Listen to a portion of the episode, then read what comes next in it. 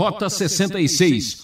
Quantas vezes a gente, mesmo com a Bíblia na mão, mesmo com fé em Deus, mesmo com muita esperança, a gente passa por momentos que dá vontade de desaparecer do mapa. Olha só que interessante.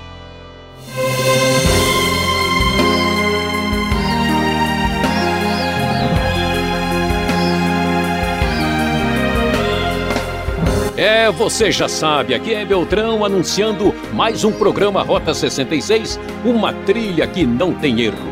Nossa aventura continua na série Salmos.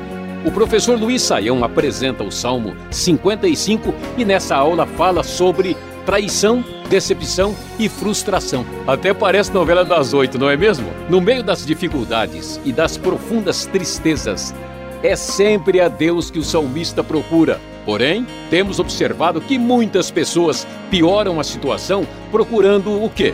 A vingança, a briga, a queixa e a lamúria. Como devemos enfrentar o sofrimento e a angústia? Fique com a gente e juntos vamos descobrir como vencer mais esse obstáculo da vida. Chegando ao Salmo de número 55. E o tema do nosso estudo de hoje será traição, decepção e frustração. Como você já tem aprendido aqui no Rota 66, uma das coisas mais importantes que aparecem no livro de Salmos é exatamente a identificação das nossas experiências com as experiências do salmista. Deus não é o Deus que está presente somente nos momentos religiosos, somente nos momentos agradáveis e de festa, mas é um Deus que está presente também nos momentos de angústia, nos momentos enigmáticos, nos momentos mais difíceis da vida. E este Salmo 55 é um salmo particularmente importante, exatamente porque ele nos apresenta aquele momento, talvez, dos mais difíceis e complicados da experiência humana. Talvez você que está nos ouvindo já teve a experiência de ser traído traído talvez por um amigo, por um parente muito próximo, por uma pessoa em quem você punha plenamente a sua confiança, ou como nós podemos dizer na linguagem popular, aquela pessoa por quem você punha a mão no fogo, aquele em quem você confiava plenamente de olhos fechados. E a experiência do salmista é essa, e ele vai falar do que ele sentiu, de como ele lidou e como Deus foi o seu amparo e a sua força neste momento tão difícil, tão complicado, tão uh, difícil de ser uh, digerido, de ser enfrentado. Lendo o texto na NVI, este poema davídico começa a nos dizer o seguinte: Escuta a minha oração, ó Deus, não ignores a minha súplica.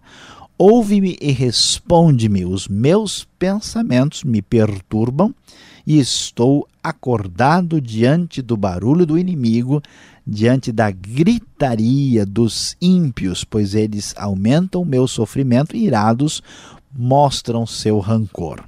Quando começamos a ler os Salmos, ficamos um pouco assim em dúvida sobre o que de fato está acontecendo.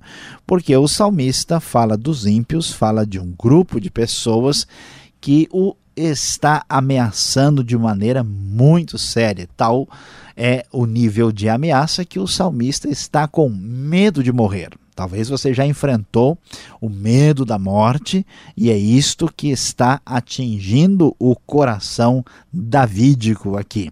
O texto nos diz no versículo 4: Meu coração está acelerado. Os pavores da morte me assaltam, temor e tremor me dominam, o medo tomou conta de mim.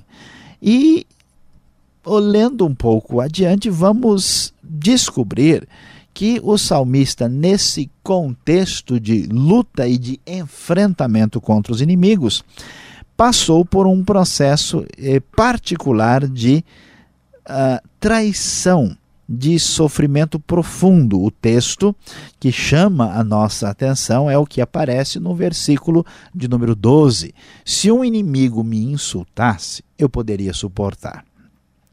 Se um adversário se levantasse contra mim, eu poderia defender-me, mas logo você, meu colega, meu companheiro, meu amigo chegado, você com quem eu partilhava agradável comunhão enquanto íamos com a multidão festiva para a casa de Deus.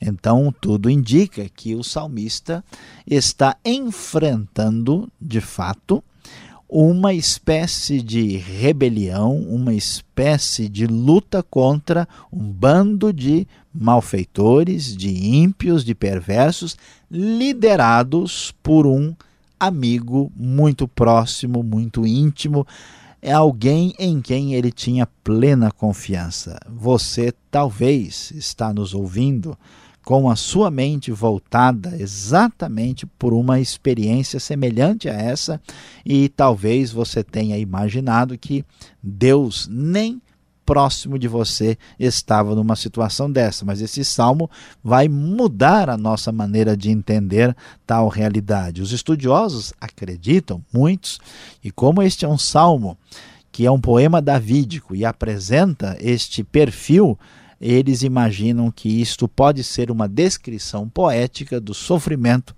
que Davi teve com o seu próprio filho Absalão, alguém em quem ele confiava por ser do seu próprio sangue, por ser seu próprio filho, e aqui ele enfrenta esta decepção, esta, esta frustração, este momento quase impossível de ser vencida. O que é que a gente sente no momento desse? Talvez você já passou por isso e a vontade que dá é de sumir. Quantas vezes a gente, mesmo com a Bíblia na mão, mesmo com fé em Deus, mesmo com muita esperança, a gente passa por momentos que dá vontade de desaparecer do mapa. Olha só que interessante. Observe versículo 6. O salmista disse: Então eu disse: Quem me dera eu tivesse asas como a pomba.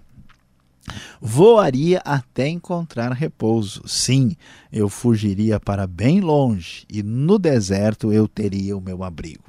Não se preocupe se você tem sentimentos difíceis e duros como esses, isto faz parte dos conflitos e das dificuldades normais da vida. No momento de frustração, decepção e da traição, de fato, nós temos o desejo de desaparecer, de sumir, de ficarmos recolhidos no nosso canto, naquele diálogo mudo conosco mesmo, sentindo ali a profundidade da nossa dor, querendo de fato ter um momento a sós para que possamos vencer aquele momento de dificuldade. Diante da sua frustração, da sua decepção, do medo e do sofrimento, o salmista pede que Deus se levante contra os ímpios. É interessante que toda a sua dor não é suficiente para que a sua frustração se torne decepção contra Deus. Preste bem atenção, você que está aí frustrado, você que está decepcionado, você que já sofreu traição com quem ia com você à casa de Deus. Não permita que a sua frustração e a sua decepção se volte contra Deus. O salmista não desiste de Deus. Ele sente a dor, ele busca isolamento, ele passa por toda a dificuldade, mas ele se volta para Deus e diz: Senhor, destrói os ímpios, confunde a língua deles, pois vejo violências e brigas na cidade. Ele tem a expectativa, a esperança de que Deus vai triunfar com o seu julgamento sobre a maldade. Dia e noite eles rondam por seus muros, nela permeia o crime e a maldade, a destruição impera na cidade, a opressão e a fraude jamais deixam suas ruas. Ele descreve os problemas e tem a esperança de que Deus trará a justiça de volta à cena que ele enfrenta. E a sua expectativa, a sua esperança se manifesta com mais clareza a partir do verso 16. Eu, porém, clamo a Deus, e o Senhor me salvará. À tarde, pela manhã e ao meio-dia, choro angustiado, e ele ouve a minha voz. Ele me guarda ileso na batalha, sendo muitos os que estão contra mim. Deus que reina desde a eternidade me ouvirá e os castigará. É interessante observar como o salmista agora reacende a sua esperança de que Deus o livrará e ele mostra a sua postura de constantemente buscar a Deus, ainda que com muita dor, à tarde, pela manhã e ao meio-dia. À tarde, pela manhã e ao meio-dia, choro angustiado, e ele ouve a minha voz. Você pode chorar diante de Deus, pode desabafar e buscar abrir plenamente o seu coração, porque o texto mais uma vez ressoa a grande verdade e ele ouve a minha voz. Deus que reina desde a eternidade me ouvirá e os castigará. A sua expectativa se manifesta com bastante tranquilidade de que Deus será vitorioso. A sua frustração, numa espécie de movimento que vai e volta. Ele se volta para Deus, depois se volta para o ímpio. Ele se lembra da esperança e se lembra da sua dor e denuncia a maldade. Aquele homem, de novo, aquela cena volta. Se voltou contra os seus aliados, violando o seu acordo. Olha só que coisa, macia como manteiga é a sua fala, mas a guerra está no seu coração. Suas palavras são mais suaves que o óleo, mas são afiadas como punhais. Assim como acontece conosco numa experiência difícil, numa experiência de traição, numa frustração profunda, numa decepção tremenda, muitas vezes nós temos aquele movimento de retorno. Você se sente bem, as coisas parecem que se tranquilizam, daqui a pouco aquele cenário se manifesta de novo. Da mesma maneira, isso aparece na composição do salmo. Ele denuncia o ímpio, depois, como que saindo daquele momento difícil, se volta para Deus, confia em Deus, manifesta a sua confiança e esperança, depois pensa de novo naquela dor tão difícil. Isso talvez aconteça ou tenha acontecido com você, faz parte de um processo de cura, de restauração que Deus, com a sua bondade, opera em nosso coração. Por isso, no final do salmo, o salmista vai apresentar o seu conselho depois da sua esperança. Esperança uh, tremenda, tranquila, firme, depois de uma experiência tão doída. Ele diz: entregue suas preocupações ao Senhor. É o verso 22 na NVI. E ele os susterá. Jamais permitirá que o justo venha cair. Você pode sofrer, pode doer, mas o justo não cairá. E ele termina nas suas palavras finais: Quanto a mim, porém, confio em ti. Nossa esperança é que este salmo, com a sua grande lição, ajude você a vencer qualquer traição com a sua decepção e frustração.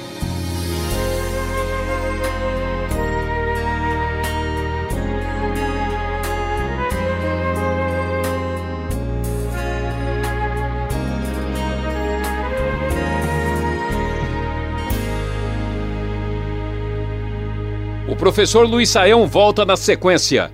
Este é o programa Rota 66, o caminho para entender o ensino teológico dos 66 livros da Bíblia. Estamos estudando o livro de Salmos no capítulo 55. Tema da aula: Traição, Decepção e Frustração. Rota 66 tem produção e apresentação de Luiz Saião, criação e redação Alberto Veríssimo, locução de Beltrão. Participe! A sua carta é importante para nós. Escreva lá, Caixa Postal 18.113, CEP 04626-970 São Paulo, capital. E-mail, rota66, arroba transmundial.com.br. Ainda temos mais alguns minutos para tirar as dúvidas. Confira.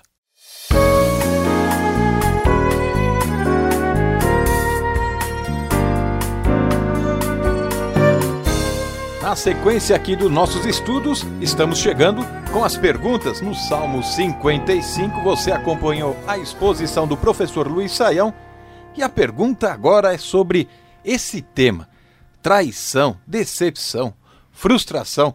Puxa vida, dá até desânimo em ouvir um, um assunto desse. Mas será que todos nós estamos sujeitos à traição, professor Luiz Saião? Ou será que Deus permite que só alguns passem por isso. Ou seja, ele dá o frio conforme o cobertor. Pois é, pastor Alberto, esta é uma pergunta bastante complexa, um pouquinho mais difícil de respondermos assim de maneira muito simples. A, a grande verdade é que não há nenhum remédio que nos possa impedir de passar por uma situação de traição porque nós estamos sujeitos a todo tipo de experiência complicada e difícil da vida. Ah, e a grande questão levantada é: será que Deus poupa né, os mais fracos e ele permite só que quem seja mais forte em frente à traição? O grande problema, pastor Alberto, é que não existe ninguém forte. Nós podemos dizer que nós temos momentos de fortaleza. Vamos lembrar, por exemplo, do caso do profeta Elias. Elias orou, desceu fogo do céu e enfrentou 450 profetas de Baal e depois né, Elias estava pedindo para morrer, né, dizendo que a vida não tinha mais nenhuma razão de ser e, e pediu a Deus a morte. Então a pergunta é: Elias é forte ou fraco? Todos nós, como humanos, somos fracos. Há momentos de maior fraqueza e de maior fortaleza. Podemos dizer que a bondade, a misericórdia de Deus permite, às vezes, que nós enfrentemos momentos mais difíceis quando nós temos condição uh, de passar por eles, mas nós em nós mesmos não temos como, como lidar com isso. Por que, que algumas pessoas parecem mais fortes? Talvez porque já tiveram algumas experiências, talvez tiveram experiências num nível mais fraco e, portanto, aguentam situações mais difíceis. Mas, infelizmente, não existe nenhum remédio, nenhum antídoto contra a traição enquanto estivermos neste mundo enfrentando pessoas aí, né, todas humanas de carne e osso, umas com mais carne, outras com mais osso, é claro.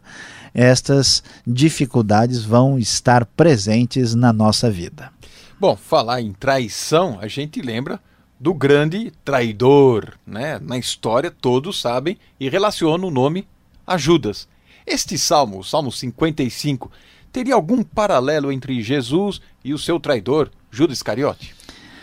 Sim, o Salmo apresenta que ele não tem um paralelo direto, ele não é mencionado diretamente assim no episódio de Judas, nós não temos uma ligação explícita, mas sem dúvida nós podemos fazer esta ponte. Por quê? Porque Davi é o grande rei de Israel. Nós temos aqui o rei davídico.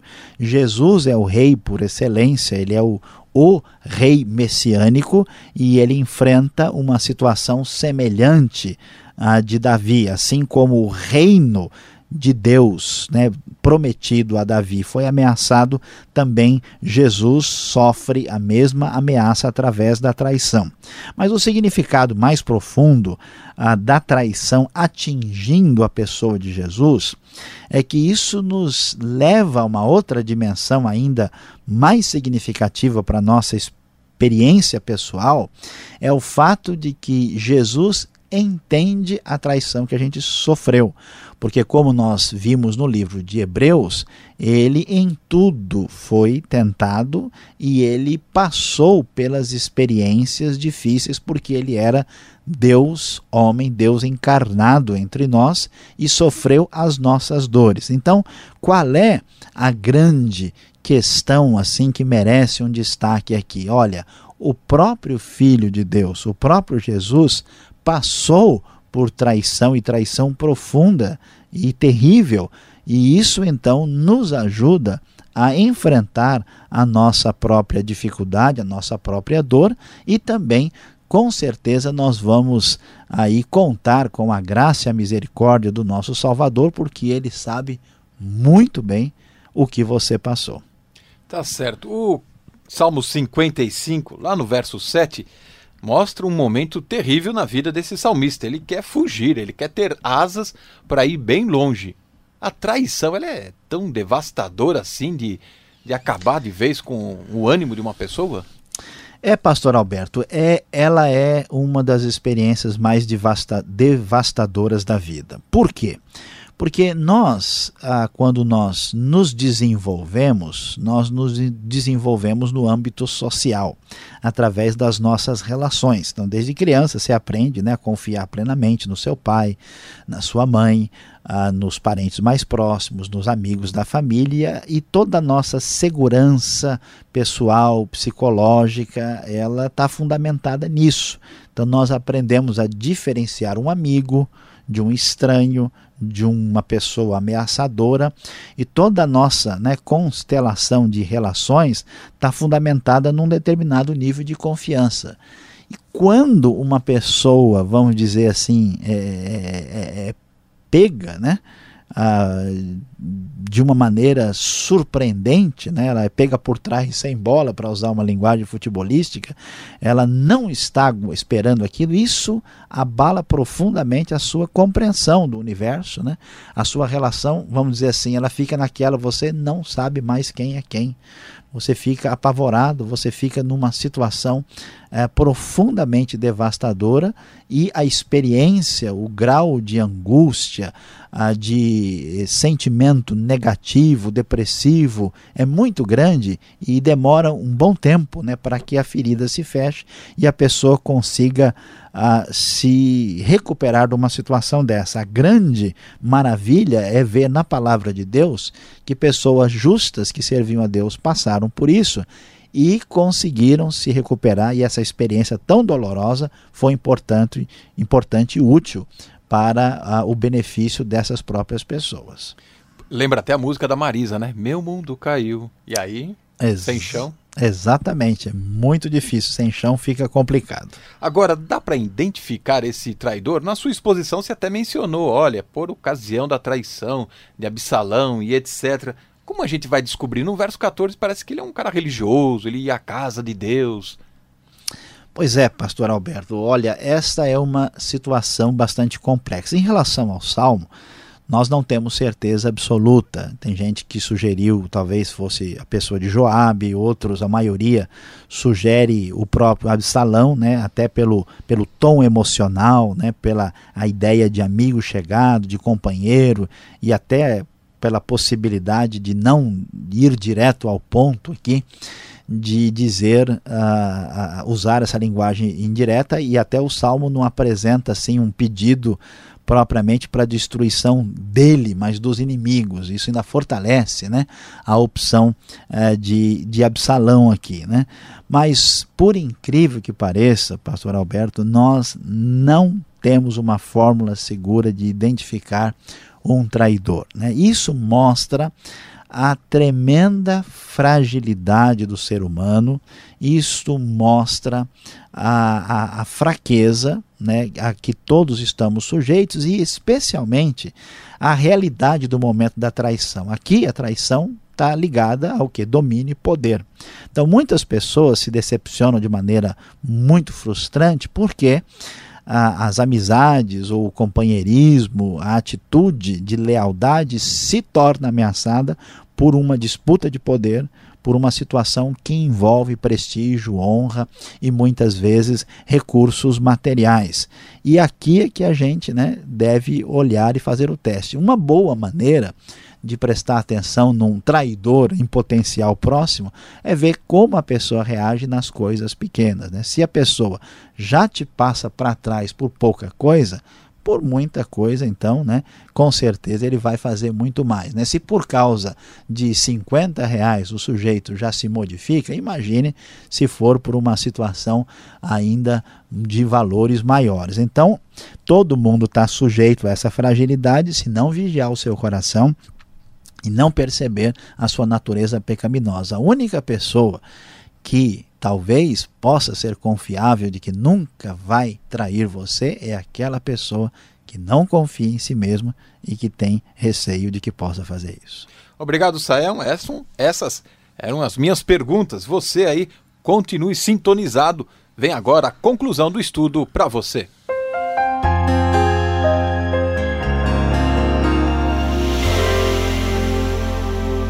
Hoje no Rota 66, você acompanhou com atenção nossa exposição no Salmo 55 falando sobre traição, decepção e frustração. Vimos como o salmista estava simplesmente atordoado pelo sofrimento de ter sido apunhalado pelas costas, de ter sido traído por um amigo chegado. Como é que fazemos no momento desse? Como é que nos recuperamos de uma situação dessa? E aqui vai a grande lição daquilo que demonstramos em nossa exposição hoje. Muitas vezes, diante de uma circunstância dessa, você precisa de um tempo. Observe como o salmista ora, ele clama a Deus, ele mostra que a sua oração é constante Destacamos o verso 17: À tarde, pela manhã e ao meio-dia, choro angustiado, e ele ouve a minha voz. Continue orando, você pode chorar. Lembre-se, Deus vai ouvir a sua voz. Muitas vezes você apenas precisa de um pouco de tempo. Muito obrigado por sua audiência. Rota 66 vai terminando aqui. Eu, Beltrão, volto nessa sintonia e horário. Rota 66 é uma realização transmundial que escalou Hélio Ferreira na mesa de som. Visite o site transmundial.com.br. Tchau.